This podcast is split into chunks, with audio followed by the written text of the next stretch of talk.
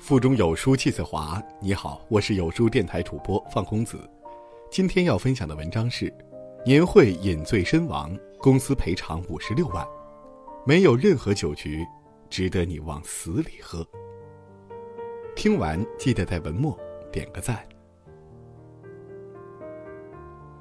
人生拼的从来不是酒，拼的是能力，是健康。年末岁尾，酒局增多。看到知乎上有一个问题：临近新年，你最害怕的是什么？最高赞的回答竟然是年会酒局。细想想就不难理解了，让人怕的不是酒，而是往死里喝的酒桌文化。前不久有一个新闻，南京某公司保安张某在年会上饮酒过量，不幸身亡，公司为此赔付了五十六万元。一场酒局要了一条命。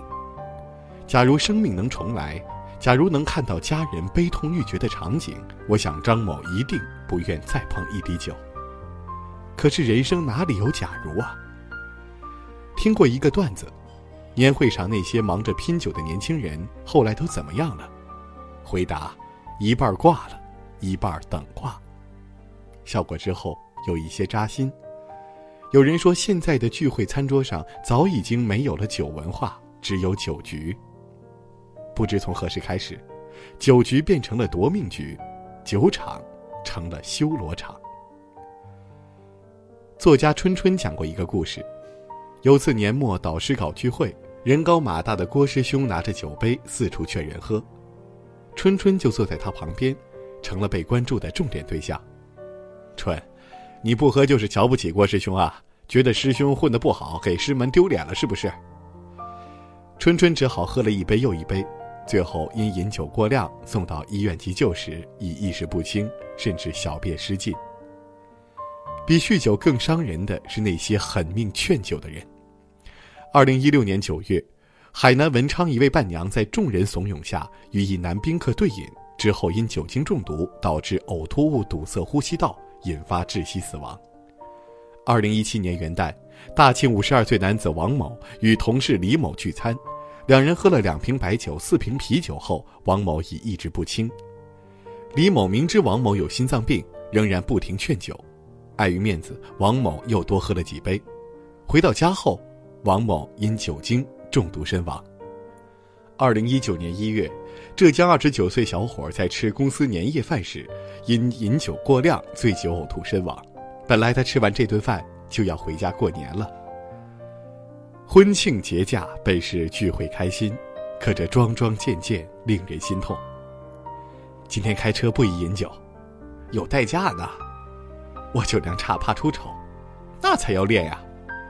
是兄弟啥也不说了，全在酒里，感情深一口闷。这些类似郭师兄的话是不是很熟悉呢？美国作家帕尔默曾写下：“美酒是种享受，但在中国却早已很大程度上丧失了乐趣。”酒局的意义是相聚欢愉、联谊感情，不是服从性测试和喝酒比赛。请你记住，那些对你说不喝就是不给面子的人，根本从一开始就没把你放在眼里。你若以往死里喝的方式去迎合对方的面子，满足对方的征服感，就是一种本末倒置。不喝是不给面子，喝了给的可就是生命。有什么了不得的前程，值得你拿命去换呢？前段时间，某企业老总在国外参加了一场酒局，豪饮放纵之后，接连两天股价大跌，最后公司市值蒸发六百多亿。物无美物，过则为灾。根据北京大学精神卫生研究所统计，在中国每年约十一万人死于酒精中毒，占总死亡率的百分之一点三；致残约二百七十三万人，占总致残率的百分之三。这还不包括因醉酒发生的交通事故溺亡、冻亡人数。除此之外，过度饮酒会引发超过六十种疾病，包括对肝脏、肠胃以及大脑和身体机能的损伤。就在上月，我哥升职，又领着全组接了一个大单。庆功宴上，架不住同事热情劝酒，喝了大半夜，喝到胃出血，进了医院。进院前，我妈因他最后失联，疯了一样的打了一百二十九个电话，一次次拨打无人接听的单调忙音，一声一声响得人心里空落落的。我妈说难受到绝望和恐惧。喝酒不节制，除了闹笑话、失钱财，更会毁声誉、伤身体，甚至谋命。往死里喝是最丑陋的九州文化。新晋金马影帝徐峥谈到喝酒时说：“如果朋友不能喝，自己反而会多喝一点，多担待一点。他不会遇强则强，斗狠拼酒，他是遇强则弱，主张各尽所能，恰到好处。偏偏有些人就是拎不清，为了业绩、金钱、感情、面子，在酒局上拼命。可是然后呢？身体不会跟我们开玩笑。”往死里喝，喝倒下后，一切将毫无意义。别忘了，我们的身后是家人，当我们倒下，他们面前将空无一人。无酒不成席，事业、感情与酒局真的就没法调和关系吗？马伊琍在采访中说，自从当了妈妈，晚上就从不出去应酬，但她的事业并没有因为远离酒局受阻。他依然陆续接到《我的前半生》《找到你》这些好剧本，还有演员韩雪同样是应酬绝缘体。有一次，他上何炅的节目做嘉宾，录完后何炅邀请他吃饭，韩雪说要回家写作业。这次拒绝对韩雪来说只是冰山一角，她鲜少聚会，常常推掉不必要的社交，把时间留给自己。